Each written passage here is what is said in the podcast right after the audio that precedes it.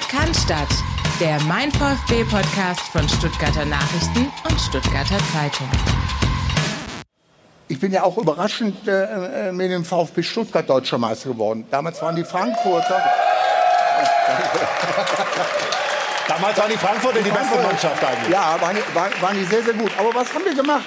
Vor dem letzten Spiel sind wir äh, äh in die Sportschule gegangen haben dort, äh, also Donnerstag sind wir schon gegangen, haben dort nur ein Kleinfeldspiel äh, absolviert, wo ich dachte, äh, es geht um die Weltmeisterschaft. Wir sind zur Sache gegangen, die Fetzen flogen und die, die, die medizinische Abteilung hat schon weggeguckt, sagt, ey, das Training, wir haben Samstag noch ein Spiel. Also da äh, war richtig, äh, die Spieler, waren die Spieler bis in die Haarspitzen motiviert. Ich wusste, die wollten sofort rüber nach Leverkusen fahren und spielen. Und am Abend sind wir auf die Kegelbahn gegangen, haben wir gekegelt und haben auch ein Bier getrunken und konnten uns über andere Dinge unterhalten. Das heißt, da spielte überhaupt nicht die Meisterschaft irgendeine Rolle. Da waren wir, unsere Gemeinschaft, unsere verschworene Gemeinschaft war im Mittelpunkt. Und das hat dann dazu geführt, dass in Leverkusen, selbst nach dem Rückstand, wir uns nicht haben äh, von unserem Weg abbringen lassen. Selbst eine rote Karte von Mattes, Matthias Sammer, ja. der in der 80. Minute vom Platz ging, hat uns nicht von unserem Weg abgebracht. Wir ruhten so sehr in uns, dass er da überraschend ja. und äh, äh, muss ich sagen toll die Meisterschaft äh, geholt hat.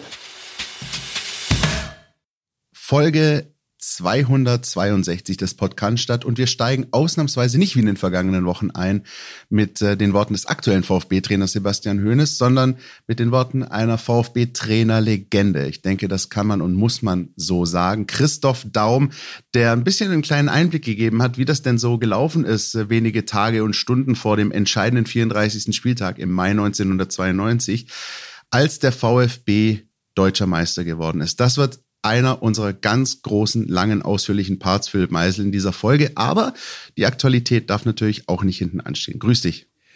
Grüße gehen retour, Grüße gehen raus an euch da draußen und ganz ehrlich, ich hätte euch eigentlich jetzt gewünscht und vielleicht schaffen wir es auch bald mal wieder einen Podcast mit Video zu begleiten, dass ihr hättet sehen können, wie sich die Haare auf meinen Unterarm und in meinem Nacken so ein bisschen aufgestellt haben in dem Moment, als dieser Einspieler lief.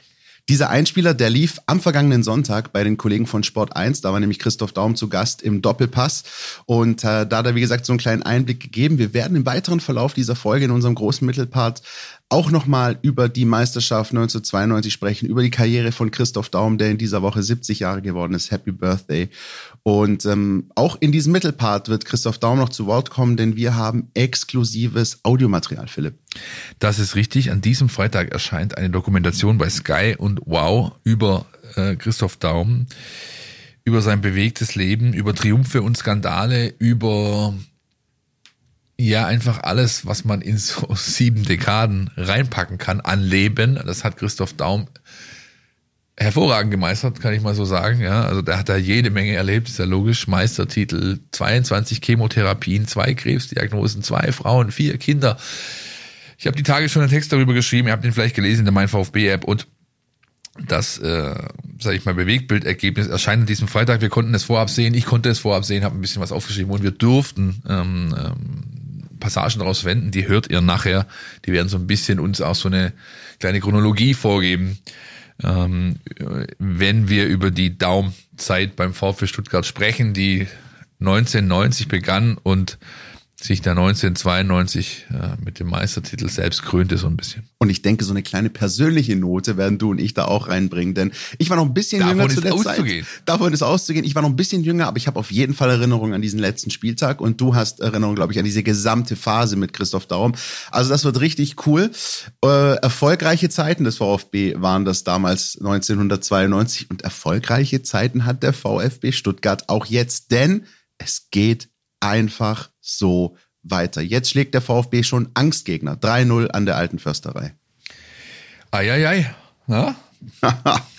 was soll man also, sagen? Ich weiß nicht, was ich da großartig dazu sagen soll, außer Reifeprozess. Mhm. Ähm, du siehst das, was ähm, ja wir schon eine Weile sagen, was auch die Verantwortlichen betonen, die Mannschaft ist, ähm, wird erwachsen, ja, ähm, hat sich da weiterentwickelt im Vergleich zur letzten Saison Ähm, und das ist ja selten so richtig greifbar, wenn man über sowas spricht, denn man muss es sehen, man muss es erst auf dem Platz beweisen, man muss es nachhaltig auch auf den Platz bringen und das schafft der VfB Stuttgart gerade.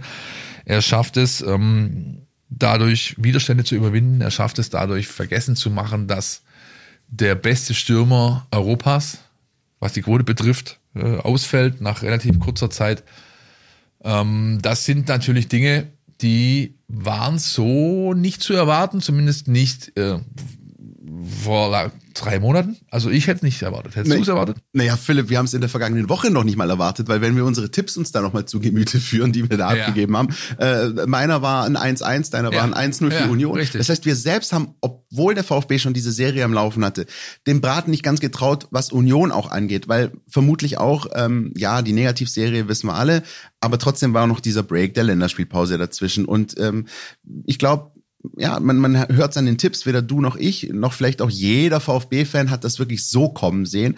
Aber äh, der VfB hat, und das ist, finde ich, das, was ihn momentan am allermeisten auszeichnet, ein Selbstverständnis. Ein Ja. Selbstverständnis, nach Berlin zu fahren, die, die bisherige Bilanz äh, völlig außen vor gelassen. Die fahren dahin, die zeigen eine gute Anfangsphase. Ähm, man hat direkt gemerkt, äh, oder Sebastian Hoeneß hat die Mannschaft direkt auf die Anfangsphase angespitzt, weil das ist was sehr, sehr Wichtiges, gerade an der alten Försterei, wenn da äh, die Stimmung kocht, hitzig wird, da direkt zu zeigen, deinen Stempel aufzudrücken, sagen, pass auf, hier, äh, so einfach wird das hier nicht für euch. Mit der ersten Chance, das Tor zu erzielen, äh, so, und der Rest war jetzt, ich will nicht sagen ein Selbstläufer, aber wenn du natürlich nach Berlin fährst und dann nach einer Viertelstunde einzeln führst, dann ist das schon sehr gut. Man kann den Prozess auch, finde ich, ganz gut an zwei äh, äh, Personalien festmachen, äh, namentlich Ruhr und Mittelstädt. Ja. Ja, wenn du also, ähm, sag ich mal, zwei Positionen tauscht oder tauschen musst, in einem Fall, und es gibt keinerlei Leistungsabfall zu bemerken. Es gibt keinerlei Unterschied zu bemerken, sondern es funktioniert einfach alles weiter wie aus einem Guss. Dann ist es ein sehr gutes Indiz dafür, dass die Mannschaft einen Entwicklungsprozess äh, durchläuft, beziehungsweise Teile davon schon abgeschlossen hat. Und das ist sehr gut zu sehen, wird auch in den nächsten Wochen dann wieder Thema werden. Wir, auch wir werden nachher noch drüber sprechen, wenn wir auf das Spiel gegen Hoffenheim blicken. Ich finde die beiden Personalien sehr, sehr interessant. Ich habe mit Mittelstädt in der Startelf gerechnet, obwohl wir den Namen in der vergangenen Woche nicht gedroppt haben, weil ja klar war, dass Ito, ähm, zumindest dann aus der Pressekonferenz ging hervor, dass Ito fraglich ist und wahrscheinlich eher kein Kandidat für die Startelf ist. Und da habe ich schon äh, Maximilian Mittelstädt da in der Startelf gesehen, weil es so ein Spiel ist für ihn. Also er hat mir, ich finde es auch so einer dieser Spieler, die bisher noch gar nicht so viel Spielzeit hatten, aber bisher oft eingewechselt wurden und jedes Mal ähm, ihre Leistung gebracht haben. Ja? Und zwar von Anfang an. Das ist ähm, das, ich mag solche Spieler, ich mag solche Spieler, die sich reinfuchsen in so ein Spiel, die, ähm, die, wenn es drauf ankommt, auch die entscheidenden Zweikämpfe gewinnen. Äh, da hat mir Herr Mittelstädt schon in der vergangenen Saison bei der Hertha imponiert, als die ihre 2-1-Führung gegen den VfB über die Zeit Richtig, gemacht haben. Da war, richtig, richtig. Ja, da war ein ganz, ganz elementarer Bestandteil. Und Kann, diesen, glaube ich, Herr Sosa auch noch eine Geschichte davon erzählen, von richtig. diesem Auftritt. Das ist richtig. Deswegen tatsächlich habe dann, als das mit Ito bekannt war, habe ich schon mit ihm gerechnet und ähm, hatte da überhaupt keine Bedenken. Ähm, bei äh, Rouault finde ich es fast noch bemerkenswerter, weil der Junge kommt rein, wird reingeworfen in eine Position, die er so noch nicht bekleidet hat bisher beim VfB und hat für mich, und deswegen ist er nämlich vorweg, auch wenn äh, ihr Kollegen völlig zu Recht Waldemar Anton zum Man of the Match gekürt habt, mein Man of the Match in Berlin war Rouault. Warum? Ähm, weil ich den Kontext noch ein bisschen betrachte. Und zwar, wie gesagt, er ist auf eine Position eingesetzt worden, die er bisher noch nicht gespielt hat. Er hat ähm, vorne das wichtige erste Tor für äh, Gerassi pfannenfertig, mustergültig serviert. Und er hat, finde ich, im Spiel mit die schwerste Aufgabe gehabt, nämlich Robin Gosens kalt zu stellen. Und das ist ihm in ganz großen Teilen, nicht, nicht immer, aber in ganz großen Teilen gelungen. Das musst du erstmal schaffen. Sebastian Hoeneß scheint uns zugehört zu haben, denn wir haben ja genau darüber gesprochen. Ja. Noch beim Player to Watch Part letzte Woche. Äh, was ist, was würde ich attackieren als Urs Fischer? Dann wäre das Pascal Stenzel gewesen mit Robin Gosens. Deswegen habe ich ihn auch als Player to Watch eben genannt. Und Hoeneß hat darauf reagiert, indem er Kalle einfach rausgenommen hat. Und er wird es auch ganz ehrlich nach dem Auftritt von Roh schwer haben, da wieder reinzukommen. Und äh, hat eben diesen schnellen, defensiv starken, blitzsauber technisch agierenden und vor allem völlig unaufgeregt zockenden Franzosen dahingestellt. Und er hatte nur eine einzige Situation, wo Großens äh, ihn quasi Dieser Pressschlag, dieser, ne? ja, diese Grätsche, die quasi den Block Pressschlag dann initiiert, woraufhin der Ball zu Behrens wiederum kommt, der dann an einem erneut sehr stabilen Alex Nübel hängen bleibt. Das war die einzige Szene, die äh, Roh nicht für sich entschieden hat in 90 Minuten. Und das ist, ganz ehrlich, aller Ehren wert für einen Neuzugang, der bisher nicht in der Startelf groß aufgetaucht ist. Gut, dass du die Szene ansprichst, denn auch da nochmal ein Wort zu Alexander Nübel, der, ja, wenn man die Gesamtbetrachtung des Spiels äh, heranzieht, kann man sagen, viel hat der nicht zu tun gehabt. Ja, aber du musst es auch erstmal schaffen, dahin zu kommen. Und was mich bei Alexander Nübel begeistert und mittlerweile verstehe ich, was du gemeint hast, Philipp, als du an einem der ersten Spieltage, oder ich weiß nicht sogar, ob es noch aus dem Trainingslager war, da hast du mir mal gesagt, ähm, irgendwann, als es dann Standards gab, Ecken, Freistöße, ich habe gewusst, den fischt er sowieso. Und ähm, das ist eine Ausstrahlung, die Alexander Nübel auch am Samstag und jetzt schon auch seit einigen Wochen ähm, äh, auf den Platz bringt. Ja, sagen wir mal rein statistisch hat er vielleicht in Anführungsstrichen nicht so viel zu tun gehabt, aber er schafft es auch durch seine Aura, die er zweifelsohne mittlerweile hat, einen Gegner zum Nachdenken zu bringen. Also ähm, wie viele Spiele hat Union in, in der erfolgreichen Zeit nicht schön, aber dann dadurch entschieden, dass sie beispielsweise mal eine Ecke verwandelt haben. Wer, wer erinnert sich noch? Heimspiel äh, noch unter Matarazzo, Sonntagabend, äh, kalt, herbstlich, ekelhaft. Sonntagabend und der VfB verliert 0-1 gegen Union Berlin durch Ecke Kopfball. Ja. Und, und, und, und genau zu sowas ist ja Union äh, zu seinen erfolgreichen Zeiten imstande gewesen. So, und jetzt hatten die ihre Standardsituation. Es gab die eine oder andere Ecke, es gab auch den einen oder anderen Freistoß in der Nähe der Eckfahne. Aber Alexander Nübel fischt diese Bälle mit einem Selbstverständnis runter und zeigt dadurch halt einfach auch dem Gegner, jo, Leute, nicht mal mit Standards schafft ihr es heute. Ja, Schmi- schminkt euch das direkt ab und das ist auch was, das strahlt sich komplett aus auf die ganze Defensive. Jens Lehmann-Vibes habe ich es genannt Ja. damals, weil das für mich so der letzte Keeper war, bei dem ich genau dieses äh, Ding hatte, nämlich der Ball kommt von ho also kommt hoch von außen rein und ich habe gar nicht mehr auf den Torhüter geschaut. Ich habe schon nach vorne geschaut, Genau, genau. äh, was jetzt gleich passieren kann, weil ich wusste, Lehmann fischt den runter und bei Nöbel ist es genauso. Selbst er macht das ja teilweise, dass er doch in der Luft stehend sich schon nach vorne orientiert, um dann zu schauen, wo bringe ich den Ball jetzt hin. Und äh, das bleibt hoffentlich noch eine Weile so, während Jens Lehmann mittlerweile nur noch durch Kettensägen-Massaker am Starnberger See auf sich aufmerksam macht. ich, Ähm, ich kann mich dürfte- daran erinnern, ja. Dürfte äh, für meinen Geschmack Herrn Nübel noch ein paar solcher Performances hier hinlegen, bevor dann nächstes Jahr im Frühjahr äh, die leidige Diskussion geht, äh, losgehen wird, wie man denn weiterhin auf dieser Position verfahren äh, kann, wird, soll, möchte, denn ich glaube, es ist jetzt schon klar, man kann sich gut vorstellen, den jungen Mann hier nochmal ein Jahr mindestens auszuleihen, äh, vielleicht sogar zu verpflichten. Andererseits hast du natürlich horrende Gehaltsvorstellungen, die der Herr hat, die kannst du eigentlich nicht bedienen, wenn du nicht dein Komplettgefüge kaputt machen willst und, und, und, und, und. Also, dann hast du Dennis Simon, der seit acht Wochen äh, verletzt nicht trainieren kann, nicht spielen kann, der eigentlich ja da lernen sollte in der Regionalliga und Erfahrung sammeln und wachsen und was weiß ich nicht alles. Also da kommt eine Diskussion auf den VfB zu und wir beide ähm, können uns glücklich schätzen, Christian, dass wir heute noch nicht führen und begleiten müssen. Aber nächstes Jahr, spätestens so gegen März, da wird's, ähm, wird es ein großes Thema werden. So, und dann hatte dieses Spiel ja noch eine Komponente, ähm, die, ich würde sagen, in den überregionalen Medien, aber natürlich auf größte Aufmerksamkeit stieß, äh, nämlich die Tatsache, dass Seru Girassi das 1-0 markiert hat und dann verletzungsbedingt ausgewechselt werden musste. Und was las man nicht alles? Der Girassi-Schock und äh, äh, schlimme Nachrichten für den VfB. Ja, schöne Nachrichten sind es nicht, dass Seru Girassi ausgewechselt werden musste und jetzt auch ein paar Wochen fehlen wird, aber der Girassi-Schock war gar kein wirklicher Schock am Samstag, oder? Auch da siehst du wieder das, was wir eingangs besprochen haben. Entwicklung, Reife. Ähm, eine Mannschaft, die sowas kompensieren kann in dieser Art und Weise, die ist, äh, die hat sich selbst auf ein neues Level gebracht, auf den Sockel gehoben. Ja, und Dennis Undaff wird in den nächsten Wochen das ähm, sehr gut machen, auch wenn er ein völlig anderer Spielertipp ist.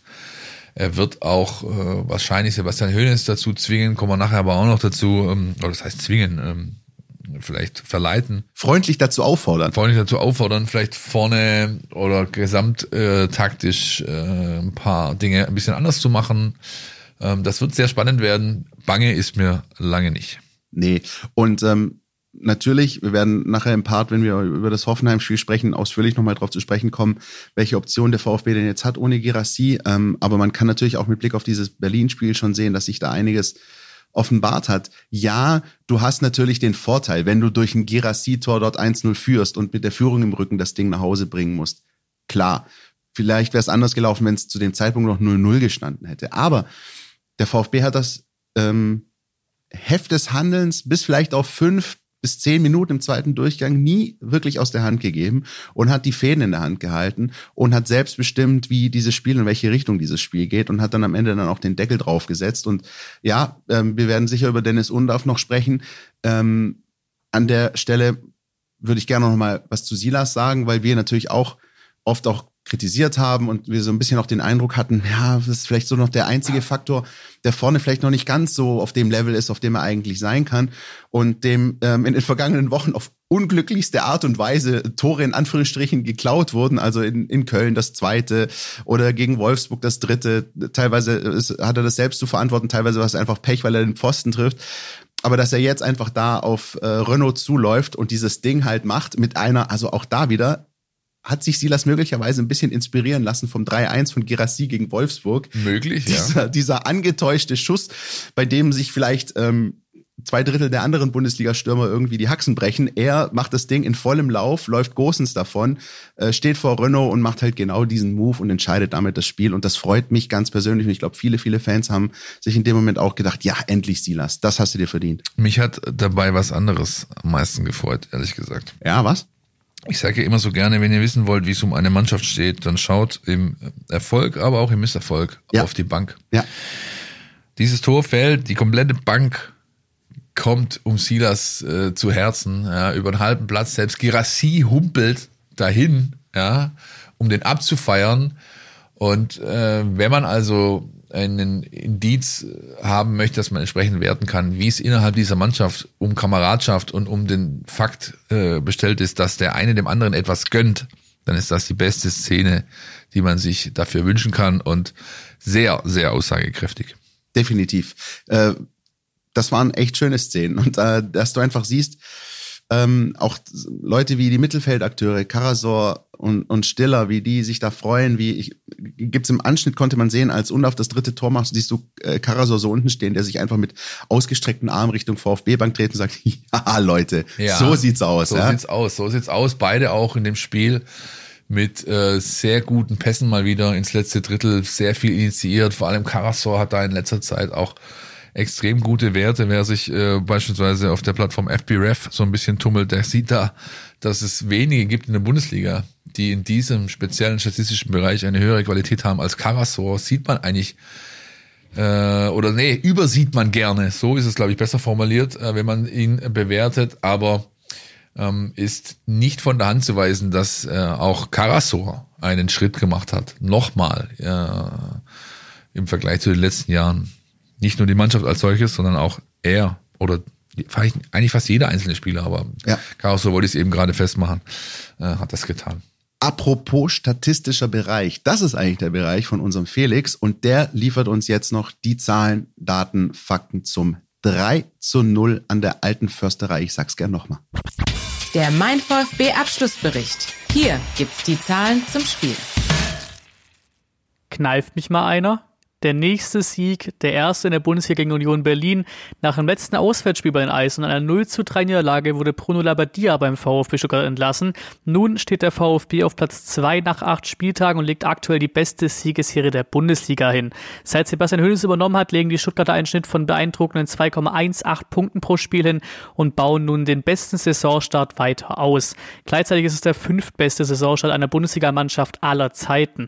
21 Punkte sind es nun, die drei besten VfB-Starts danach. 2004 unter Sammer 20 Punkte, 1996 unter Löw 19 Punkte und 2003 unter Magath 18 Punkte. Diese Saisons beendeten die Schwaben auf Platz 4 und auf Platz 5.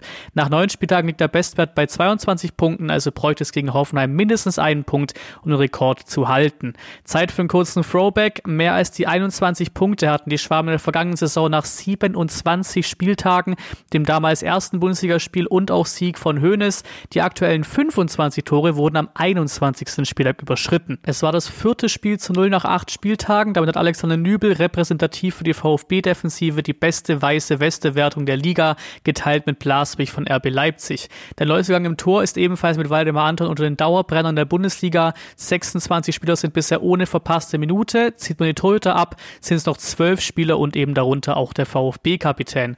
Offensiv hat Hönes das beste goldene Händchen der Liga. Zehn Torbeteiligungen wechselte er bisher ein. Und das alles mit den mit Wolfsburg geteilt jüngsten eingesetzten Spieler der Liga im Schnitt 24,5 Jahre. Gerassis Treffer an der alten Försterei war die Nummer 14 nach acht Spielen. Nur ein Spieler in den Top 5 liegen konnte in der Geschichte in diesem Zeitraum noch öfter treffen.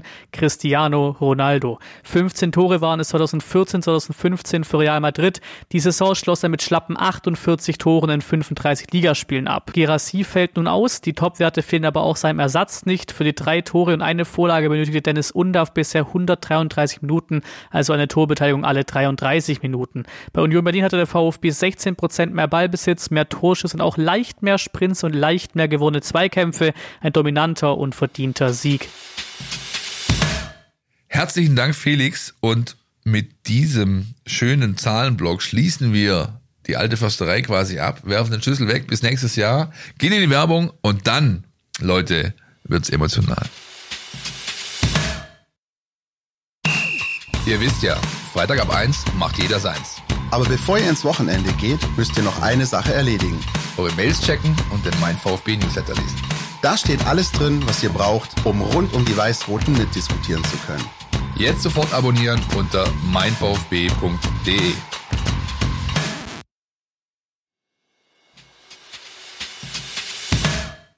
Der ein oder andere fleißige Podcast-Hörer, der erinnert sich noch an eine Doppel-Spezialfolge aus den letzten Wochen und Monaten, nämlich die mit Ari Hahn zum UEFA Cup Finale 1989. Danach war Hahns Zeit schnell vorbei beim VfB aus den Gründen, die er selbst genannt hat. Wenn ihr also wollt, geht in die äh, Podcatcher-Historie, ähm, holt euch die Ausgaben dann nochmal aufs Ohr, hört euch das alles an. Und nach dieser Zeit, die Hahn, ähm, sag ich mal, mit seiner Art äh, weltmännisch äh, den VfB aus der drögen Zeit davor sag mal, erweckt hat und äh, ihn zu neuen Höhen quasi angeleitet hat, fiel er in ein tiefes Loch. Hahn war weg, der sportliche Erfolg auch. Alles war wieder fast so bleiern wie davor. Und dann hat Gerhard Meyer Vorfelder einfach mal einen ausgepackt. Und der hieß Christoph Daum. Ja, hat ihn äh, aus Köln losgeeist, da war er zuvor erfolgreich, ist dann aber auch aufgrund von internen Differenzen ähm, da quasi ausgeschieden. Ähm, und der VfB konnte ihn verpflichten. Galt damals schon als schillernde Figur, Christoph Daum, immer in den Medien, permanent die Riesenklappe ähm, und sich nicht gescheut, auch vor den ganz Großen nicht, ähm, da die, in die Konfrontation zu gehen. Es gibt ähm, legendäre Geschichten von der Fehde mit Ottmar, Quatsch, nicht Ottmar Hillfeld, äh, mit Uli Hoeneß und äh, Jupp Heinkes, äh, da Sportstudio, da wurden Sondersendungen und was weiß ich nicht alles. Und dieser Mann, der kam zum VfB Stuttgart. Und was hat er gemacht? Nämlich, er hat einfach genauso weitergemacht. Er hat mit großer äh, Klappe, aber auch mit klarem, stringenten Vorgehen gesagt, wisst ihr was? Hier geht's jetzt darum, wieder Aufbruchstimmung zu erzeugen, wieder Feuer zu entfachen. Und ich glaube, diesen ersten Einspieler aus der Doku, den wir jetzt hören, der beschreibt perfekt, was Christoph Daum da in wenigen Tagen nur möglich gemacht hat. Der Motivationskünstler vom Rhein, Christoph Daum. König am Neckar will er werden. Noch nicht mal eine Woche ist er in Stuttgart, doch eins hat er schon jetzt geschafft. Die Massen hat er mobilisiert, 35.000 im Neckarstadion. Meine zweite Profistation war der VfB Stuttgart, der 1990 Abstiegssorgen hatte und mich holte. Das erste Spiel war das Spiel gegen den 1. FC Köln. Ich dachte, so viel Zufälle darf es im Leben doch gar nicht geben. Wigger Kögel, der hat 2-1 gemacht, dann äh, Matthias Sammer 2-2. Jetzt war wieder alles offen. Und dann griff noch die Maßnahme, Karl Allgöber vorne in die Spitze rein zu tun. Und ich sagte, Karl, du kannst das, stell dich vorne rein, halt nur die Birne hin. Karl, ich glaube an dich, du machst es. Dann kam es noch so kurz vor Schluss. Andi Buck geht auf der rechten Seite durch, Karl läuft rein, mit dem Kopf, weil er nicht so oft gemacht hat, macht ein Kopfballtor 3-2. Ich glaube, mein Wortschatz reicht nicht aus, um diese Glücksgefühle äh, zu beschreiben, die ich da gehabt habe. 35.000 im Neckarstadion, muss man sich mal vorstellen, ist heute eigentlich eine ganz kleine Hausnummer. Damals war das anders. Damals, ähm, das muss man im Nachhinein auch sagen, hat äh, Sportkamerad Hahn ein bisschen verklärt. So voll war die Hütte da gar nicht jede, jede Woche. Da waren 35.000 schon eine Ansage. Diese Aufbruchstimmung, ausge, ausgehend von der Daumenvorstellung und dem ersten Spiel gegen Köln, 0-2 Rückstand gedreht, 3-2 gewonnen, Alge übermacht ein Kopfballtor, gab es quasi nie. Und dann das sagt der Karl im Nachgang auch, äh, ging eigentlich, das war die Wende zum Positiven. Ab da ging es wieder aufwärts und das Ganze kulmulierte dann im Titel 92. Christian, hast du Erinnerungen an die Zeit? Hast du, hast du, was, was, was kommt dir sofort in Sinn, wenn du zurückdenkst an diese Zeit in den frühen 90er Jahren? Das Freibad Denkendorf. Was? Ja, das ist äh, skurril. Also, ähm, muss man vielleicht einordnen an der Stelle, weil wir ja durchaus auch äh, jüngere Zuhörerinnen und Zuh Zuhörer hier bei uns haben. 1992, äh, da gab es noch keine Smartphones, da gab es noch kein Instagram, da gab es noch keine Live-Ticker, äh, da gab es noch nicht mal sowas wie äh, Sky. Es gab äh, dann irgendwann Premiere, die haben dann aber nur ein Spiel übertragen äh, als Pay-TV. Das heißt, du warst eigentlich zu dieser Zeit, Anfang der 90er und auch Mitte der 90er, zu ganz großen Teilen auf den Hörfunk angewiesen. Also auf das, was eigentlich du und ich so ein bisschen machen, nur nicht im Internet, sondern über UKW oder Mittelwelle. Und ähm, da gab es doch nicht mal Reinhold Beckmann, Beckmann und seine rote Jeansjacke. Nee, und Ranissimo gab es auch noch Ja, nicht. Das ja. kam auch alles ein bisschen später. Jedenfalls, man war tatsächlich angewiesen aufs Radio. Und wie sich das bei mir entwickelt hat, ja, ich war, also 1992 war ich ähm, noch keine zehn, also schon äh, sehr, sehr jung, habe aber natürlich den VfB verfolgt. Und ich erinnere mich an den letzten Spieltag, als der VfB dann ähm, in Leverkusen den Titel geholt hat. Werden wir gleich in aller Ausführlichkeit drüber sprechen und auch Christoph Daum noch dazu hören.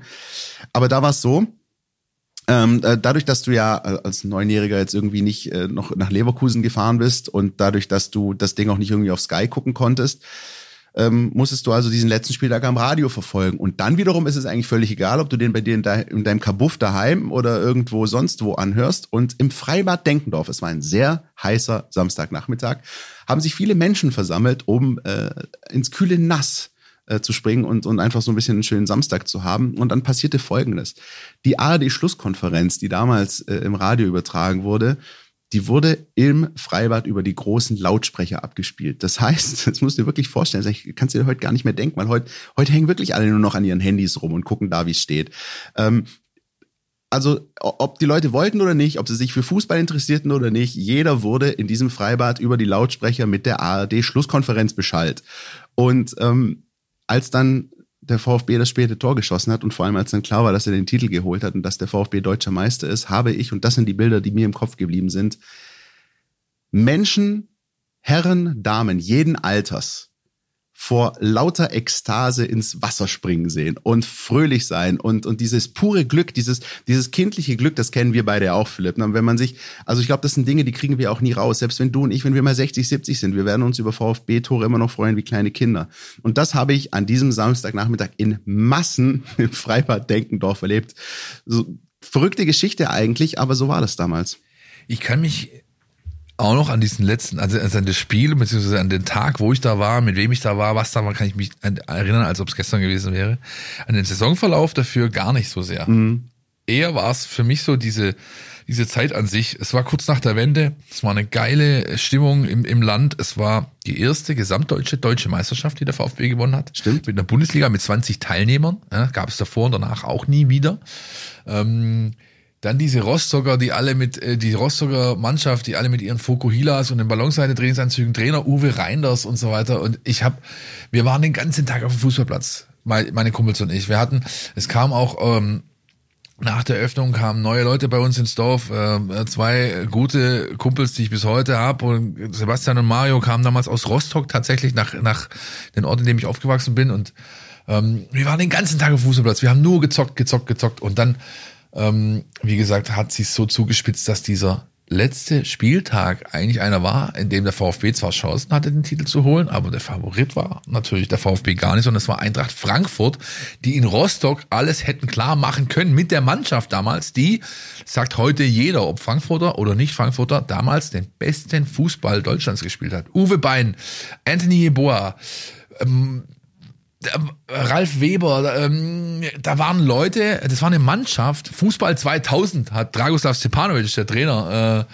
da ausgerufen gehabt, technisch das vom aller, allerfeinsten und ähm, die waren haushoch Favorit vor diesem letzten Spieltag. Aber es sollte anders kommen. Ihr kennt das ja, letzte Spieltage bringen manchmal verrückte Geschichten. Es gibt die Version, ähm, also irgendjemand geht immer in der Pole Position in diesen letzten Spieltag. Ne? Und dann ist die Frage auch, halten die Nerven. Ja, äh, ziehst du das durch? Wer sich beispielsweise an die VfB-Meisterschaft 2007 erinnert, hast du am letzten Spieltag daheim Energie Cottbus gehabt. Und ich glaube, die, die ähm, Stimmung natürlich rund um den VfB war so eine Mischung aus, das Ding holen wir uns jetzt, absolute Meister-Euphorie und verkackt's jetzt bloß nicht. Ja? ja und das ist nämlich ja. durchaus, Stichwort Borussia Dortmund, letzte Saison zu Hause gegen Mainz, finde ich durchaus vergleichbar. Oder Bayer Leverkusen auch unter Christoph Daum in Unterhaching. Also es, es passieren immer wieder verrückte Dinge am letzten Spieltag. Ne? Der VfB hat es damals 2007 durchgezogen und Eintracht Frankfurt, die, wie du gerade gesagt hast, der große Favorit waren und die auch nachweislich den besten Fußball gespielt haben, sie gingen in, diese Pole Position den letzten Spieltag. Haben alle gedacht, naja, das wird eigentlich, äh, das können sie sich eigentlich nicht mehr nehmen lassen. Und dann haben sie sich eben doch noch nehmen lassen. Lass Aber, uns einfach hören, ja. was einer der Protagonisten dieses Tages dazu sagen hat. Bühne frei für Christoph Daum. Die Ausgangslage vor dem letzten Spieltag 91-92. Frankfurt, Stuttgart und Dortmund punktgleich. Die Eintracht allerdings, ob überragender Tordifferenz, klarer Titelfavorit. Ein 1 zu 0 hätte der SGE in Rostock gereicht. Wir mussten spielen in Leverkusen. Und Leverkusen musste in diesem Spiel gewinnen, um noch ins internationale Geschäft reinzukommen. Wir haben dann auch einen Elfmeter zugesprochen bekommen zum 1 zu 1 Ausgleich. Und jetzt war es ein reines Nervenspiel. Ich sagte, aufpassen, die Leverkusener, die werden aufmachen. Dann stelle ich um, dann gewinnen wir das Ding. Das Spiel plätscherte, plätscherte, es war warm und wie auch immer. Und in der 80. Minute ungefähr ist mir dann die Hutschnur äh, geplatzt. Jorginho wird touchiert von Matthias Sammer. Ich habe den gerade ein bisschen weggepustet. Der fällt dahin und macht den sterbenden Schwan und so. Und das ist ja natürlich äh, in meinem, in meinem Gerechtigkeitssinn äh, kann ich das nicht verstehen. Matthias Sammer beschwert sich und Sie sehen, der Unparteiische hat die gelbe Karte schon in der linken Hand. Dann muss ihm Sammer wohl noch ein unfreundliches Wort zugerufen haben, denn daraufhin zieht der FIFA-Schiedsrichter Hans-Peter Delving die rote Karte. Platzverweis für Matthias Sammer. Ich dann in die Kabine rein. Eigentlich alles scheiße. Der Mattes treibt da raus. Äh, wir sind nur noch mit 10. Jetzt musst du einen Computer rasseln. Bleibst du jetzt äh, bei deinen genialen taktischen Schachzug auch mit einem Mann weniger oder nicht? Es stand unentschieden äh, in Rostock, aber bei uns stand es ja auch unentschieden, habe ich gesagt. Abhaken, Blick nach vorne, du bleibst bei deiner taktischen Marschroute. Dann wechselt Christoph die beiden im Prinzip Offensiven aus. Mit Fritz Walter. Bester Torschütze der Bundesliga und Maurizio Gardiner. Ah, Christoph, willst du nicht Meister werden? Du kannst doch nicht die Offensiven rausnehmen. Sverison und Manfred Kastel kommen neu ins Spiel. Scholli Sverison. Scholli, du spielst eine taktische Rolle. Du fängst auch als zweiter Stürmer an. Er spielt ungefähr zwei Minuten. Ja, spätestens wenn ich von draußen schrei, Scholli, dann äh, marschierst du nach hinten und dann kommt der Guido nach vorne. Guido Buchwald. Über außen, Flanke Kögel, Buchwald dann mit seinem Schädel 2-1. Nach 86 Minuten führt der VfB Stuttgart. Das, ist, das war auch Christoph Daum. Im Prinzip war er mit seinen Entscheidungen in dem Moment, äh, das, ist, das ist nicht hoch genug einzuschätzen. Das war einfach genial. Ja, Wahnsinn einfach. Ich habe schon wieder Gänsehaut. Ja, also es ist irre. Die, die, die, dieser Platzsturm, dieses, äh, Hans-Peter Dellwing, der gar nicht mehr an, sich anpfeifen droht und dann einfach abpfeift, das wird es heute ja überhaupt nicht mehr geben. Ja, ähm, Matze Sammer, der eben mit einer Bierflasche in der Kabine sitzt und heult und, und einfach denkt, ja, er selbst hätte quasi diese Meisterschaft weggeschmissen durch seine gelb-rote Karte und also Wahnsinn einfach, ja. Und ich, wie gesagt, ich war damals, ich war, ich war auf dem Geburtstag einer Klassenfreundin. Die hieß Daniela. Und ich war ein bisschen, ehrlich gesagt, spitz auf, auf die junge Dame damals. Ja. Ich, Schöne Grüße an Daniela. Schöne Grüße. Und ich habe und ich habe ähm, also mir äh, ich habe mich sehr gefreut, auf diese Festivität da eingeladen worden zu sein. Aber dann ähm, hat habe ich irgendwann habe ich gemerkt, ich kann nicht, äh, ich, ich, ich muss jetzt irgendwie, ich brauche Infos. Und dann habe ich mir ein Kofferradio, glaube ich, von ihrem Bruder oder sowas geschnallt, geschnappt, habe mich da in dem in der Toilette eingeschlossen, das Radio angemacht und hing eben auch vor dieser Schlusskonferenz. und dann kommen diese Informationen aus dem Rudolf Habeck Stadion kommen durch und ich glaube, ich habe die komplette Toilette zerlegt. Ich habe einfach, ich habe unfassbar natürlich gejubelt und und bis dann irgendwann Leute an der Tür standen und geklopft haben, weil die halt natürlich nicht so genau wussten, was da drin gerade abgeht beim Philipp und ah, es war ein großartiger Moment, ja und Also nach ja, dem die Zerlegen, Gänsehaut geht nicht mehr weg, ehrlich gesagt, Christian. Philipp, aber nach dem Zerlegen der Toilette gehe ich immer da- davon aus, dass es mit Daniela dann nichts mehr geworden ist. Mit Daniela wurde es an diesem Tag zumindest nichts mehr. Und auch Okay. danach war es eher bescheiden, aber es war egal, weil der VfB war deutscher Meister und äh, im Nachhinein ehrlich zu verschmerzen einfach. Ja.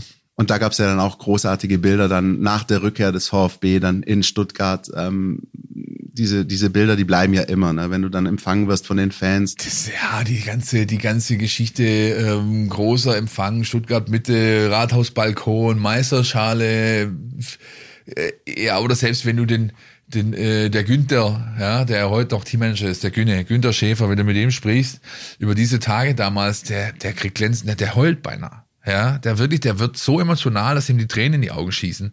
Und auch er hat ja eine Riesenrolle gespielt, ohne seinen Fallrückzieher, der ja bis heute ähm, als eine der größten Taten gilt, die es überhaupt je gab, jemals von dem VfB-Abwehrspieler, nicht nur von Günter Schäfer, wie er diesen Ball per Fallrückzieher von der Linie kratzt. Wahnsinn, ja, und und und äh, auch eine schöne, ja, ein schöner Aspekt, eine schöne Facette dieses wunderbaren Tages damals im Mai 92. Das persönlich finde ich immer ganz toll, dass wenn du solche epochalen Momente hast, ähm, dass die nicht immer nur in Verbindung gebracht werden mit Toren, sondern manchmal auch mit Abwehraktionen oder mit äh, gehaltenen Bällen, da, was beispielsweise Timo Hildebrand in Bochum war 2007, ne, am vorletzten Spieltag kurz vor Schluss.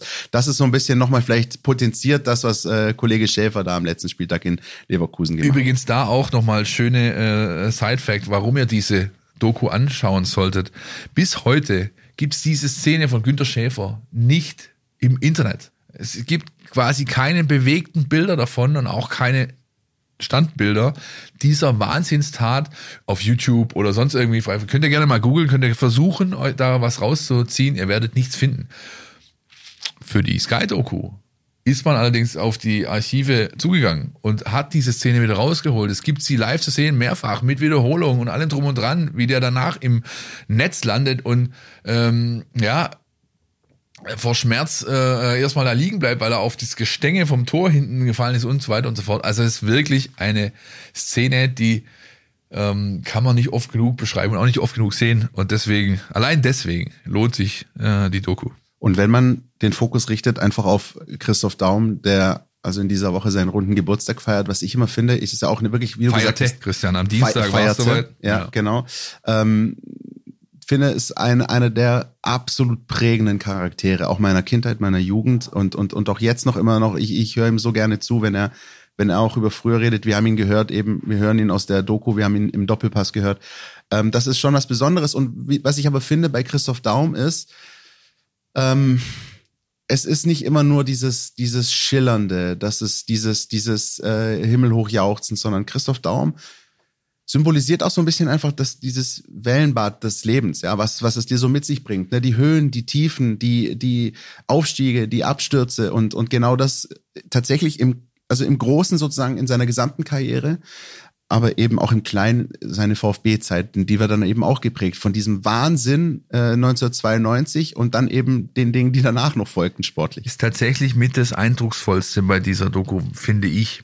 Ja, du hast ja immer diesen, es gibt ja immer die Tendenz, dass es so ein bisschen verherrlichend ist. Ja, der Rückblick verklärt und nur die positiven Sachen werden rausgekehrt und das ist überhaupt nicht der Fall. Ich habe selten jemanden gesehen von dieser äh, Art von Prominenz, der so schonungslos mit sich selbst ins Gericht geht während dieser 90 Minuten, der so schonungslos wirklich auch Einblicke gewährt und Dinge anspricht, die er nicht gut gemacht hat. Wir haben, da gibt's ja genügend. Ja, also große Klappe, gut, kann man in beide Richtungen werten. Kokainskandal, beinahe Nationaltrainer geworden, absolut reines Gewissen, Haarprobe, ähm, Krebstherapien, ja, die, der, die Kamera begleitet ihn mit ins Krankenhaus. Der Mann hat sich 22 Chemos reinballern müssen, ja, hat jegliches Haar verloren, ist abgemagert, ist also ein unfassbarer Kämpfer. Es gibt auch diesen Satz, der fand ich besonders eindrucksvoll. Ich habe schon immer mich mit jedem angelegt und immer gerne Konfrontation gesucht. Jetzt ist halt der Feind bei mir im Körper und den mache ich auch weg, so gefühlt. Ja, es sind eine eine vom Mindset her, von der Einstellung her, wie man mit solchen Themen umgeht, unfassbar großartig. Und natürlich, und da sind wir jetzt wieder beim VfB, kommt in der Passage, die macht ungefähr so 12, 13 Minuten aus von, von der Doku, auch sein großer, großer Fehler schonungslos äh, äh, wird der gezeigt, den er beim VfB gemacht hat, und das war der Wechselfehler gegen Leeds United. Ja. Der VfB war damals äh, auf dem besten Wege, sich für die Champions League zu qualifizieren. Die gab es nämlich auch 92 zum ersten Mal. Man war aber als deutscher Meister nicht direkt qualifiziert und Richtig. schon gar nicht als Vierter damals oder so Richtig, Blödsinn. musste sich musste sich also in einer Qualifikation äh, unterziehen, hat gegen Leeds United zu Hause 3-0 gewonnen, geht dann nach England rüber, äh, liegt an der Ellen Road 1 zu 4 zurück durch ähm, Auswärtstorregel hat hätte es eben gereicht.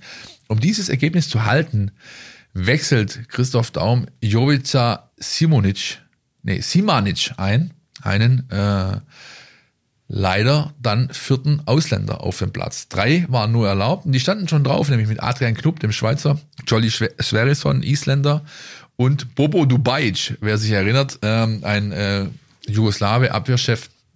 Und der vierte war also der eine zu viel. Diese Regel wurde im Vorfeld des Wettbewerbs, die war neu, die wurde an alle kommuniziert per Brief und diesen Brief hat Christoph Daum, der lag in seinem Postfach einfach nie gelesen. Und deswegen hat er diese Regel nicht auf dem Schirm. Und das Groteske war dann, Leeds hat es erstmal gar nicht bemerkt, sondern die mussten noch von außen darauf hingewiesen werden, dass da ein Fehler des VfB vorlag. Die VfB haben natürlich nichts gesagt erstmal, haben es zwar auch bemerkt, aber nichts gesagt. Und erst dann hat Leeds United ähm, ja Beschwerde eingelegt. Es gab ein Wiederholungsspiel und dieses Wiederholungsspiel auf neutralem Platz hat der VfB verloren und war halt nicht für die Champions League qualifiziert. Und auch dazu verliert Christoph Daum ein paar Worte. Die hören wir jetzt. Dem Freudentaumel folgen noch im selben Jahr Blackouts. Im Europapokal-Rückspiel in Leeds wechselt er einen vierten Ausländer ein. Wir hatten uns in der ersten Qualifikationsrunde für die Champions League gegen Leeds United durchgesetzt. Unmittelbar danach wurde allerdings klar, dass ich einen Ausländer zu viel eingewechselt hatte. Die Regel, dass im Europapokal nur drei und nicht vier Ausländer gleichzeitig eingesetzt werden durften, war damals noch ganz neu. Es wurde auch von der UEFA ein Rundschreiben an alle Trainer, Manager gesendet, was auch bei mir im Postfach lag. Nur ich bin dieses Postfach nicht durchgegangen und habe das nicht gelesen. Das war mein Fehler. Ich hätte es äh, lesen müssen, ich hätte es wissen müssen. Wechselfehler, Entscheidungsspiel verloren, ausgeschieden, Champions League verpasst. Das hat den VfB Stuttgart äh, zurückgeworfen. Der Wechselfehler führte letztlich auch zu meinem Rücktritt. Die Erfolge waren ausgeblieben. Es ging nicht mehr. Ich konnte erzählen, was ich wollte. Ich äh, kam immer wieder an, an einen Punkt, wo viele dann sagen, ja, und was war ein Lied? Na, okay. Da habe ich gesagt, nee. Ja, und ähm, genau deswegen, Philipp, haben wir uns auch diesen großen Part jetzt auch ausgesucht in, in dieser Folge, weil ich finde, diese Geschichte von Christoph Daum, die, die Lebensgeschichte, die sportliche Geschichte, die Aufs und Abs, die, die guten und die weniger guten Zeiten, die, die kannst du auch so auf den VfB runterbrechen, mit dem wir uns hier ja Woche für Woche beschäftigen. Natürlich ne? Und das, ja. ist, äh, dass irgendwo auch eben in dem großen Erfolg dann irgendwo mal auch äh, Fehler gemacht werden oder dass es irgendwie nicht ganz so läuft, wie man, wie man sich das vorstellt. Beispielsweise, naja, gibt ja die These, die oft in den Raum geworfen wird, der VfB hat in, in den Momenten seines äh, größten Erfolgs auch die größten Fehler begangen. Das ist dann, mag dann strukturell sein, mag dann mit Blick auf politische Dinge sein. In dem Fall war es eine sportliche Geschichte. Ich erinnere mich beispielsweise auch nochmal der Quervergleich 2007, da hat der VfB die wahrscheinlich einmalige Chance, die nie wiederkommen wird, das Double zu gewinnen. Ja. Um, wo du sagst natürlich wahrscheinlich äh, äh, neun von zehn Vereinen lassen sich sowas nicht mehr nehmen, aber der VfB verliert dieses Pokalfinale gegen Nürnberg auf auch denkbar unglückliche Art und Weise mit einer richtig blöden roten Karte. Und so ist es aber und so spielt der VfB und deswegen ist, glaube ich, der VfB auch ein Verein, der, der so viele Menschen berührt hier in der Region, weil der VfB auch mit seiner Geschichte und auch die Geschichte von Christoph Daum einfach das Leben widerspiegelt, so wie es ist. Mit Höhen und Tiefen. Ja. Der hat wirklich alles reingepackt, was man reinpacken kann in 70 Jahre Leben. Und äh, es ist ihm zu wünschen, dass noch viele weitere dazukommen. Drücke ihm den Daumen, hab ähm, die Tage auch versucht gehabt, ihn äh, für eine Sendung zu gewinnen, ähnlich wie Felix Magath zuletzt. Und es hat einfach nicht geklappt, aufgrund dessen, dass er halt rund um dieses äh, Thema jetzt Doku, Geburtstag, großes Feier, der hatte so viele Medientermine pro Tag, dass er einfach keinen weiteren mehr unterbekommen hat. Und das ist auch zu respektieren. Ich denke, wir haben trotzdem einen schönen Weg gefunden, euch so ein bisschen diese Zeit näher zu bringen oder aber äh, gemeinsam mit uns in Erinnerung zu schwelgen, wenn ihr das auch schon damals so miterlebt habt wie wir und mehr gibt's eigentlich gar nicht zu sagen. Deswegen Werbung.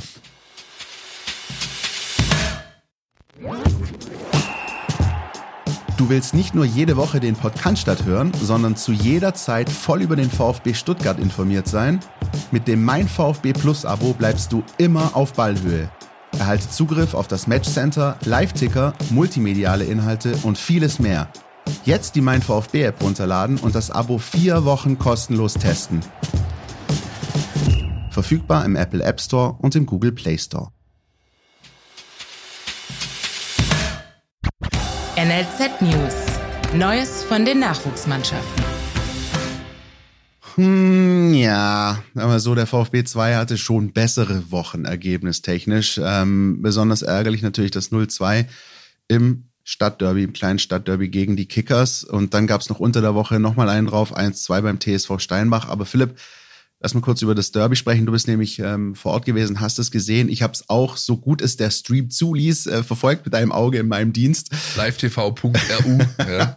ähm, ja, auf jeden Fall würde ich sagen, unterm Strich ein verdient Erfolg für die Kickers, die die absolut reifere Mannschaft waren. VfB ein bisschen blöd gelaufen am Anfang mit der äh, Verletzung, frühe Wechsel im Tor. Das war nicht so der Nachmittag des VfB 2, ne?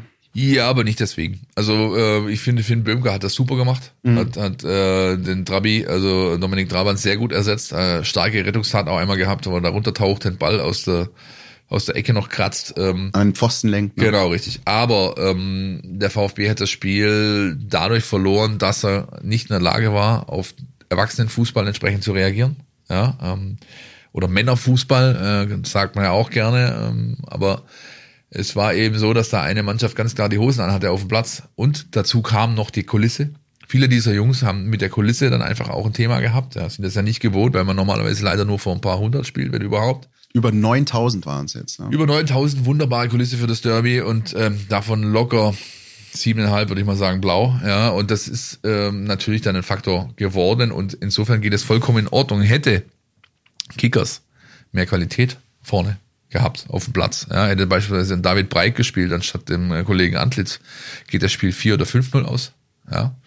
Und das wäre auch okay gewesen. Ähm, man muss sich fragen an Stuttgarter, also an, an äh, weiß-roter Stelle, ob das so Sinn macht, Leute wie Robby Massimo äh, 90 Minuten auf den Platz zu stellen, die also sichtbar für jeden überhaupt keinen Zugang zu dem äh, Sportereignis gefunden haben, dessen Teil sie waren. Ja, also das war ein Auftritt, den man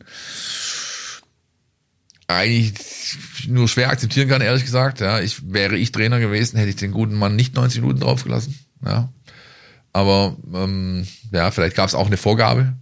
Ja, vielleicht war es das erklärte Ziel zu sagen, der kriegt 90 Minuten, weil Spielpraxis, weil was weiß ich.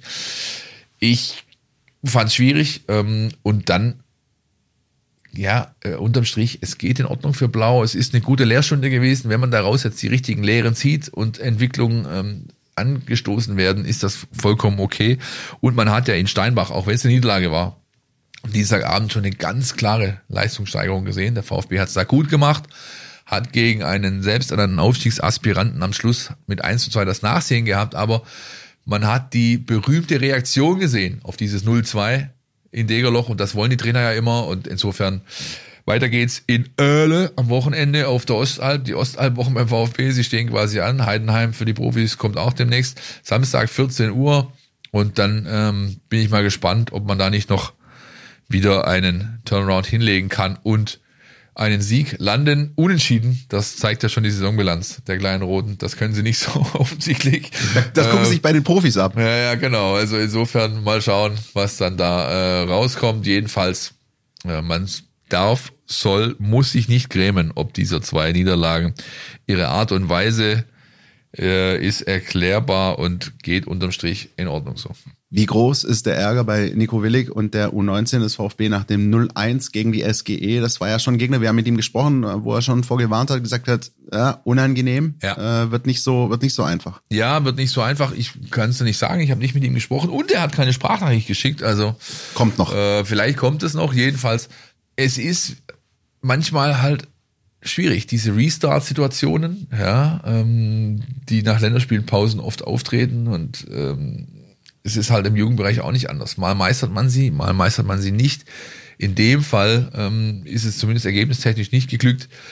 Nichtsdestotrotz bleibt die Mannschaft weiterhin mit Kontakt zur absoluten Spitze. Ähm, ihr bleiben alle Möglichkeiten. Ja, und wenn ich sehe, wie beispielsweise unter der Woche trainiert wird da unten, ja, das Potenzialtraining auch ähm, bei strömenden Regen. Am Dienstagvormittag habe ich es wieder gesehen, äh, wurden da auch U19-Spieler gefordert und äh, ja, wie soll ich sagen, ihnen, möglich, äh, ihnen wurden Möglichkeiten geboten, sich weiter zu verbessern. Insofern, mir ist da nicht bange. Es ist eine Niederlage, die muss man abhaken, weitermachen. Als nächstes kommt auch da die Ostalb zum Tragen. Erster FC Heidenheim auswärts, Samstag 12 Uhr. Und da, da hat, haben die Jungs noch eine Rechnung offen von der letzten Saison. Da glaube ich daran, dass da eine deutliche äh, Reaktion kommen wird und man das auch dann nachher am Ergebnis ablesen kann. Da gab es die Niederlage im WV-Pokal, richtig? Mit der man dann sozusagen auch den DFB-Pokal dieses Jahr verpasst hat. Richtig. Ja, und äh, dass der Pokalwettbewerb für einen Willig durchaus äh, wichtig ist, haben wir das lernen ist können. etwas durchgeschienen bei der Aufnahme mit ihm. Sehr gut, drück mal die Daumen. Samstag High Noon in Heidenheim. Die U17 sorgt dafür, dass es doch noch ein erfolgreiches Wochenende aus Sicht der VfB-Youngster war. 5-0 gegen den FC Ingolstadt 04, von dem ich erst vor wenigen Jahren gelernt habe, dass das 04 nicht für 1904 steht, sondern für 2004, aber das ist eine andere Geschichte. Audi sei Dank. ja, ähm, ich glaube, zu Jan Kirchhoff und seiner Mannschaft muss man gar nicht mehr viel sagen, außer. Tormaschine. Ja, die werden das durchziehen. Also, die werden das durchziehen, da bin ich mittlerweile überzeugt, dass da relativ wenig äh, am VfB vorbeikommt noch in dieser Runde, auch wenn sie noch eine Weile geht, noch ziemlich lang sogar. Aber das scheint mittlerweile so gefestigt zu sein in sich und ich meine, die Ergebnisse sprechen einfach so eine deutliche Sprache. Da müsst schon mit dem Teufel zugehen, äh, wenn der Weg da nicht über den, ja, äh, nicht zum Titel führt. Übrigens ein schöner Sticker, der in den letzten Wochen immer öfters auftaucht im VfB-Kontext, im Umfeld des Stadions. Äh, so ein länglicher, äh, rechteckiger drauf steht, es muss schon mit dem Teufel zugehen, wenn wir nicht deutscher Meister werden. Ja? Also es scheint so langsam aber sicher etwas zu erwachsen, was wieder Gefühle weckt, die wo man kaum beschreiben kann, Christian. ich hatte ihn auch, ich hatte ihn auch auf der Pfanne. Gut, dass du ihn gebracht hast. Ja? Äh, dementsprechend die nächste Gelegenheit für die U17 im Derby am Samstag, ebenfalls Samstag, aber um 13 Uhr auswärts beim KSC die Chance, die nächsten paar Tore zu schießen. Und jetzt würde ich sagen, machen wir kurz einen Schlenker. Hafenbahnstraße, Highlights, bitte, danke. VfB Frauen, die Highlights aus der Hafenbahnstraße. Präsentiert vom Brustring Frauen Podcast.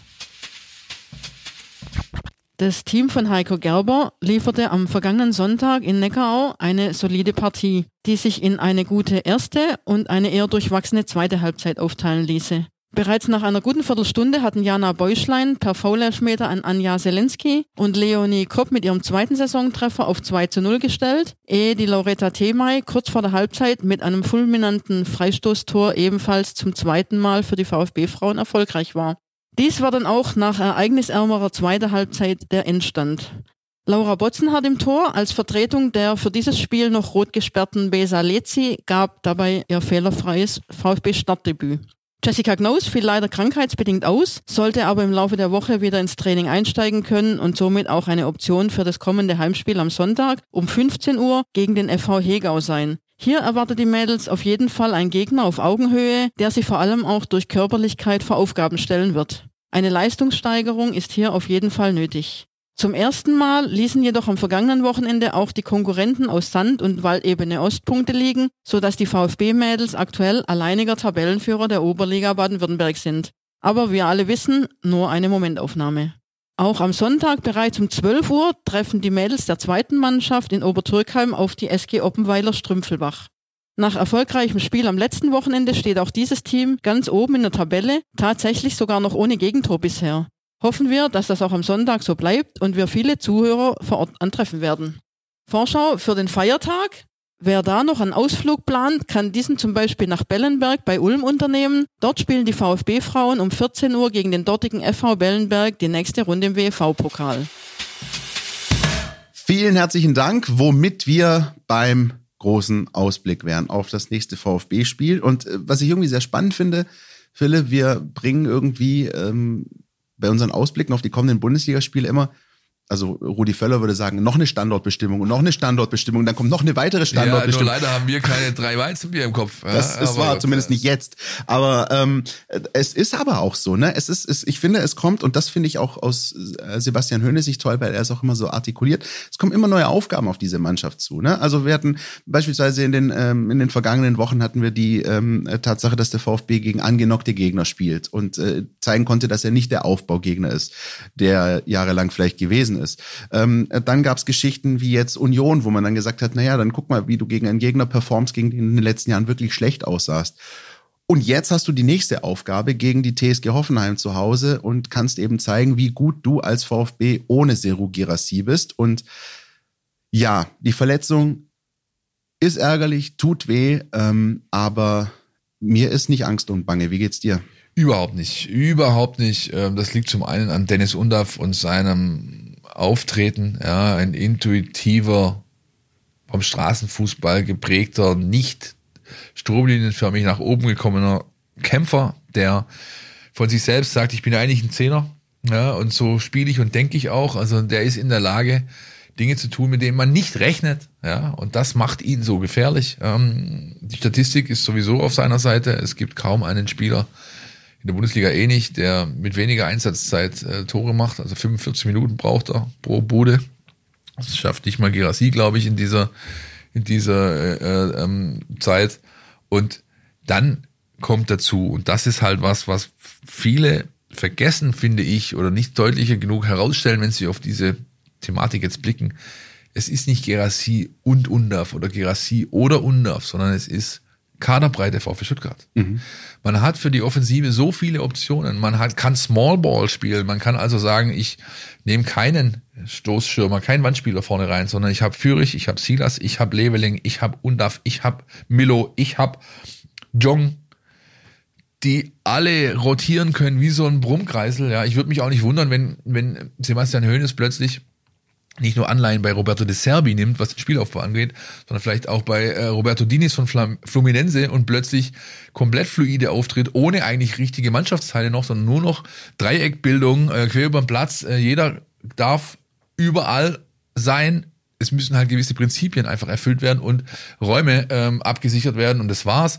Dann hast du eine, äh, es gab früher mal ganz, ganz früher, gab es den Schalker Kreisel Mhm. Erinnerst dich vielleicht ja. noch, hast Dinge darüber gelesen. Ich natürlich auch nur, war mir noch nie auf der, noch nicht auf der Welt, aber es war auch so eine Systematik, ja, wo man mit ähm, einem 4-2-4 quasi aufgetreten ist, vorne mit Stanley Buda und Konsorten ähm, in eine Offensive, die nicht unter Kontrolle zu bringen war, weil man sie nicht genau einschätzen konnte. Man wusste einfach nicht, was machen die jetzt. Ja, die rochieren, rollieren, machen, tun.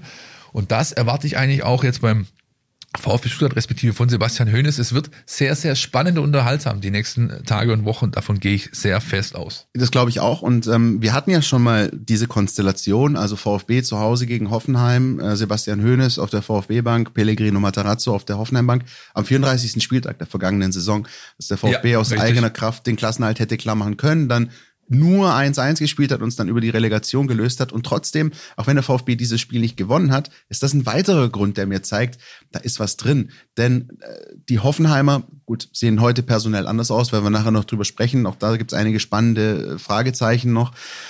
Aber trotzdem war es auch da der Fall schon, und das war noch die frühe Höhnes-Phase, würde ich Ja. mal sagen, dass der VfB es trotzdem geschafft hat, die letzte halbe Stunde ähm, den Gegner hinten einzuschnüren. Also genau das, was er beispielsweise zuletzt gegen Wolfsburg daheim gemacht Ja. hat. Und ich gehe davon aus, dass der VfB das Heft des Handelns in der Hand behalten will und wird und ähm, dann eben aufpassen muss, dass die Hoffenheimer ähm, da nicht irgendwie gefährlich in, in Kontersituationen kommen. Denn ganz interessanter Fakt zu dem Spiel, es treffen die beiden perfekten Mannschaften aufeinander, wenn man so möchte. Denn der VfB hat in dieser Saison alle Heimspiele gewonnen. Die TSG Hoffenheim hat alle Auswärtsspiele gewonnen. Also die beste Heimmannschaft trifft auf die beste Auswärtsmannschaft.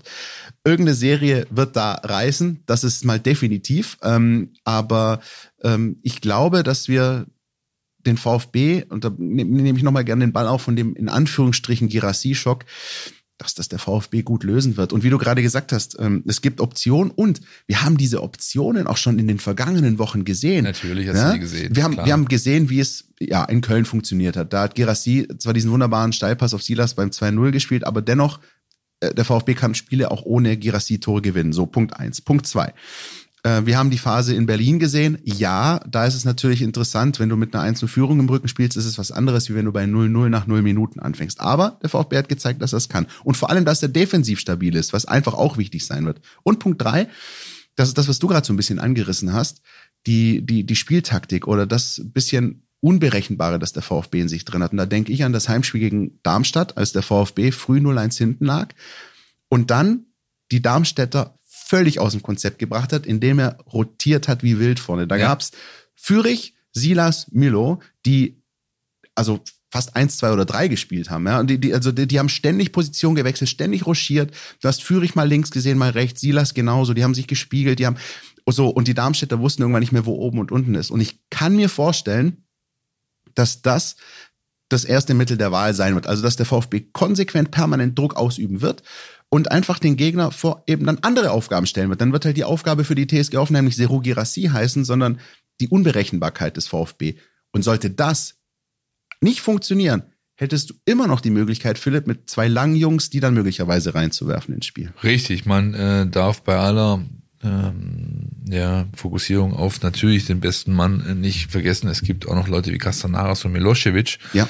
Die hinten dran sind, die jetzt, aber für die jetzt einfach mehr Spielzeit da ist, mehr, mehr generelle äh, Optionen da, äh, da sind überhaupt zum Einsatz zu kommen. Und ehrlich gesagt, wenn ich jetzt einer dieser beiden wäre, dann wüsste ich ganz genau, wenn, wann ich jetzt äh, to step up my game sozusagen, also zu, zu um, um einfach jetzt einen Schritt nach vorne zu machen. Beide sind fit.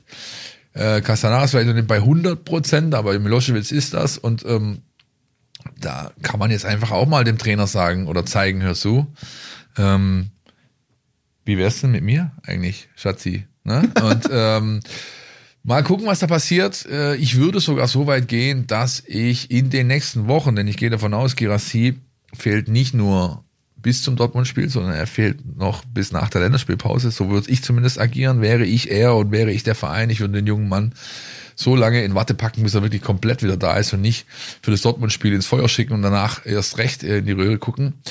Ähm, vielleicht sehen wir in diesen Aufgaben jetzt sogar das Bundesliga- oder Pokaldebüt eines jungen Mannes, ähm, den man auf der Rechnung haben muss. Mittlerweile wird er trainiert, trainiert konsequent mit und das sehr, sehr gut. Der Mann heißt Luca Raimund. Und der hat sich auch schon unter anderem bewiesen im Testspiel gegen Wien Wiesbaden ähm, vor, vor einer Woche. Und das ist ja genau das. Ähm, dazu kommt eben der Spielplan, Philipp. Ne? Also wir haben, wenn wir mal diesen ich mal, Kurzfristplan nehmen des VfB bis zur Länderspielpause, du hast dann halt auch englische Wochen. Das heißt, du wirst Ja, auch ja, zwingend natürlich. wechseln müssen. Ja, du kannst, du wirst nicht immer mit derselben Startelf spielen. Das wird Sebastian Hönes nicht machen, denke ich. Du hast also jetzt zwei Heimspiele. Du hast Hoffenheim, dann hast du unter der Woche im Pokal Union. Ähm, dann gehst du nach Heidenheim, was ein sehr unangenehmes Spiel wird und wo ich Gut, das ist eine These, die ich nicht belegen werde können, äh, sondern spätestens in der Rückrunde, wo ich sowieso der Meinung bin, dass es kein klassisches Girassi-Spiel geworden wäre. Ja, Oh, jetzt aber Christian. ja, gut, also was, was ich sagen will, ist, natürlich hätte der auch da seine zwei, drei Buden machen können. Aber ich glaube, na, du weißt, wie die Heidenheimer agieren und verteidigen und so. Das wäre das wär, das wär ein anderes Spiel geworden. Ähm, und dann hast du halt eben dieses, äh, dieses Heimspiel gegen Dortmund als, äh, wie soll man sagen, Kirsche auf der Sahne, auf dem Keks oder was vor der Länderspielpause.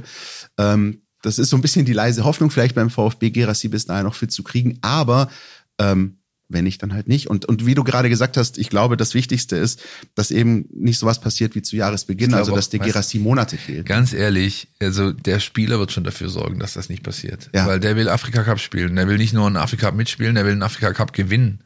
Und der geht mit Sicherheit nicht mit halb angeschlagen in die Partie gegen Dortmund, um danach äh, fünf, sechs Wochen lang mit einem richtig fetten Muskelfaserriss auszufallen und, und in die, den Afrika Cup zu verpassen. Das macht er nicht. Ja? Deswegen, ähm, ich rechne nicht mit dem erst nach der Länderspielpause wird er wieder da sein. Und in dieser Zeit kann der VfB beweisen, dass der Kader wirklich so breit ist. Können die Jungs, die Nachwuchsspieler, die Talente beweisen, dass wirklich mit ihnen zu rechnen ist.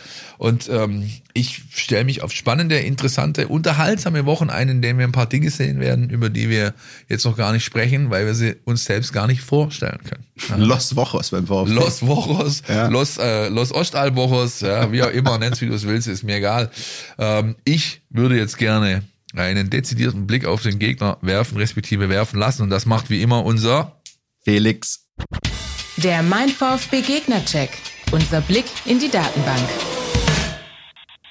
VfB Stuttgart gegen die TSG Hoffenheim ist ein Duell der alten Bekannten auf beiden Seiten. VfB-Trainer Sebastian Höhne stand bei der TSG für 81 Spiele an der Seitenlinie, Pellegrino Matarazzo beim VfB 100 Mal. Dazu gibt es jeweils einen Eckspieler in den Kadern, Anschluss Stiller bei den Schwaben und Osan Kabak bei den Kraichgauern. Einige Parallelen zeigen sich auch in den Daten der bisherigen Bundesliga-Saison. Treffsicher sind beide Mannschaften. Der VfB steht bei 25 Treffern, Platz 2 in der Liga und die TSG bei 17, Platz 5. Dabei haben die Hoffenheimer vier Torschüsse mehr abgegeben. Top-Torschütze Gerassi steht bei 14 Saisontoren nach 30 Torschüssen. Das TSG-Talent Bayer hat 6 nach 17 Torschüssen. Starke Keeper haben ebenfalls beide Teams. Baum hat mit 33 die viertmeisten und Übel mit 27 die sechstmeisten Torschüsse gehalten. Der VfB ist die drittbeste Mannschaft in der Passquote mit 87,3 Prozent. Hoffenheim steht mit 82 Prozent auf Platz 8. Individuell ist Stiller auf Platz 5 mit 93,26 Prozent.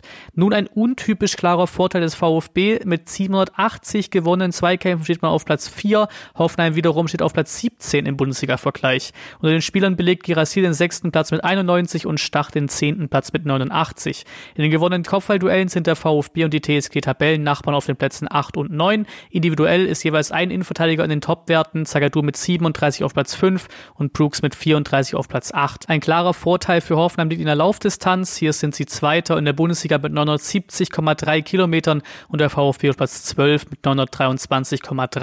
Auch bei den intensiven Läufen ist es klarer. Hoffenheim auf Platz 7, der VfB auf Platz 14. In den Sprints sind sie wiederum Tabellennachbarn auf Platz 11 und 12. Die Matarazzo-Mannschaft geht offenbar hart in die Zweikämpfe. Mit 24 Karten belegt die TSG den zweiten Platz. Der VfB ist hier letzter in der Liga mit neun Karten.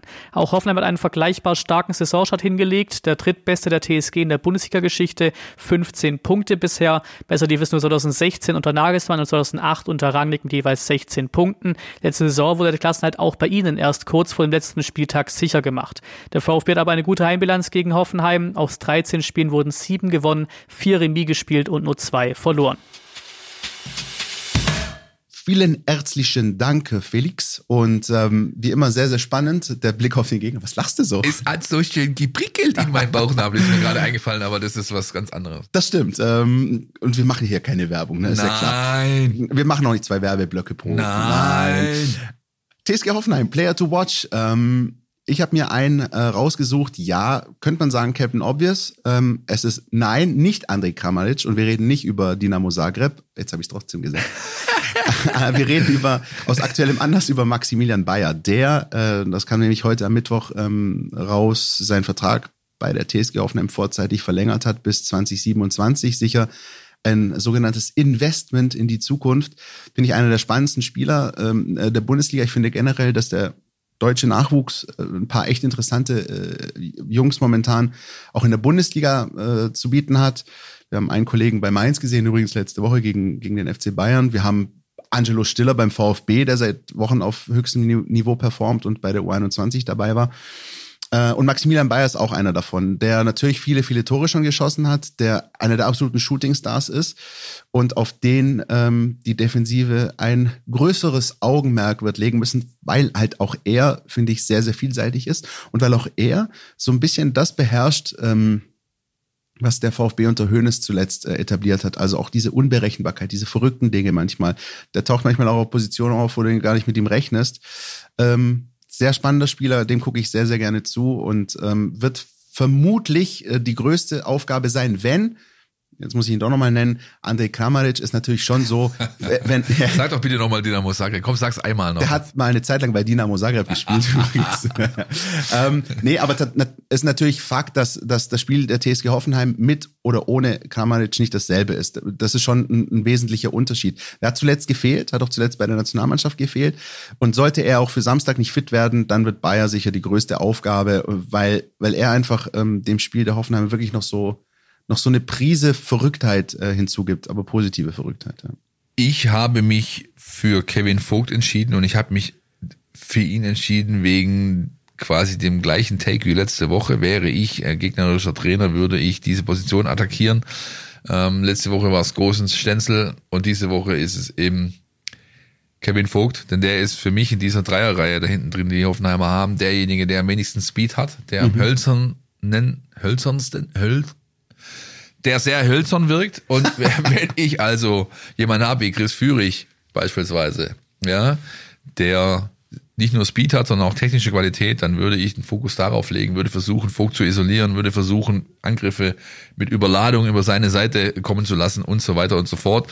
Deswegen glaube ich, es kommt auf Kevin Vogt an. Äh, man kann ja auch einen Player to Watch nennen, nicht nur wegen offensiven Fähigkeiten, die vielleicht ein Spiel entscheiden können, sondern auch wegen defensiven Schwächen, die vielleicht ein Spiel entscheiden können. Und deswegen nochmal Kevin Vogt, mein Player to watch.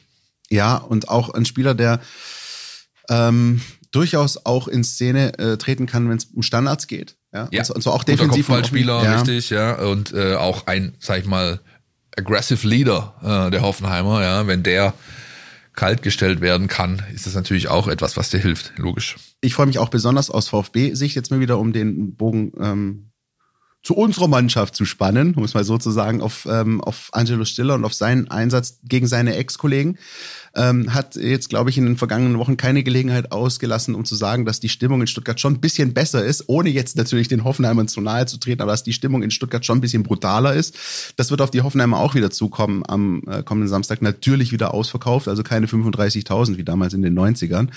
Ähm, aber ich freue mich tatsächlich auch auf ihn wieder. Ich freue mich generell seit Wochen auf ihn, weil ich finde, dass er äh, dem VfB-Spiel jetzt schon einen großen Stempel äh, aufgesetzt hat und ich glaube, der wird besonders motiviert sein. Und Philipp, wir haben mit ihm gesprochen. So ist es. Wir haben mit ihm gesprochen, respektive unser Kollege Carlos Urbina. Äh, das Ergebnis lest ihr in der App. Ihr lest auch ein Gespräch mit Alex Rosen, ehemaliger Spieler der Stuttgarter Kickers und jetzt Sportchef in Hoffenheim. Das hat Dirk Preis geführt.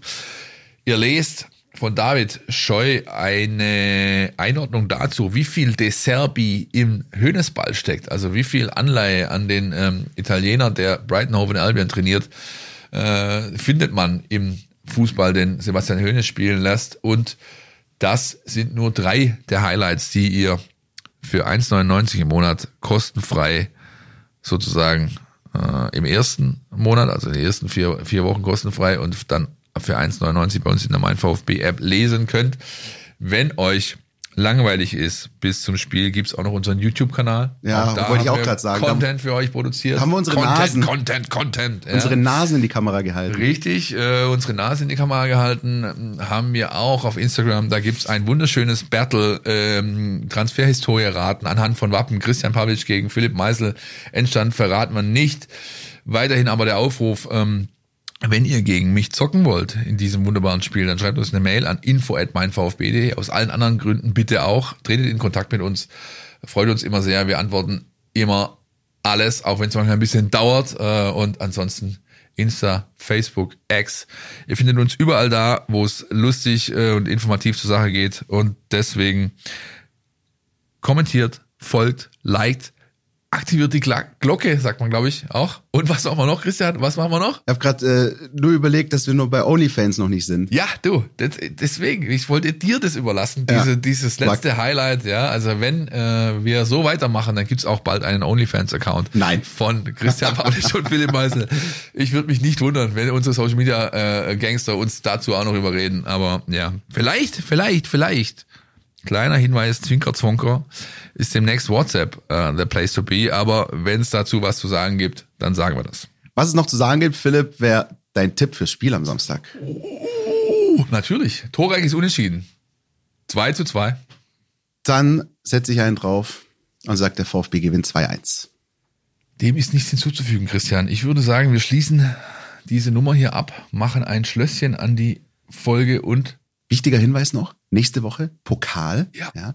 Das heißt, äh, da haben wir jetzt gar nicht im Detail darüber gesprochen, äh, weil bis dahin noch viel Fußball gespielt wird. Aber natürlich Dienstagabend Halloween, Pokalheimspiel gegen Union Berlin und deswegen hören wir uns in der nächsten Woche ganz normal wieder am Donnerstag, aber sprechen dann nicht nur über das Hoffenheim-Spiel, sondern eben auch über dieses Pokalspiel gegen Union. Dann haben wir zwei Spiele, auf die wir zurückschauen können. so ist es. Auf Wiederhören. Bis nächste Woche. Podcast, der Mein VfB Podcast von Stuttgarter Nachrichten und Stuttgarter Zeitung.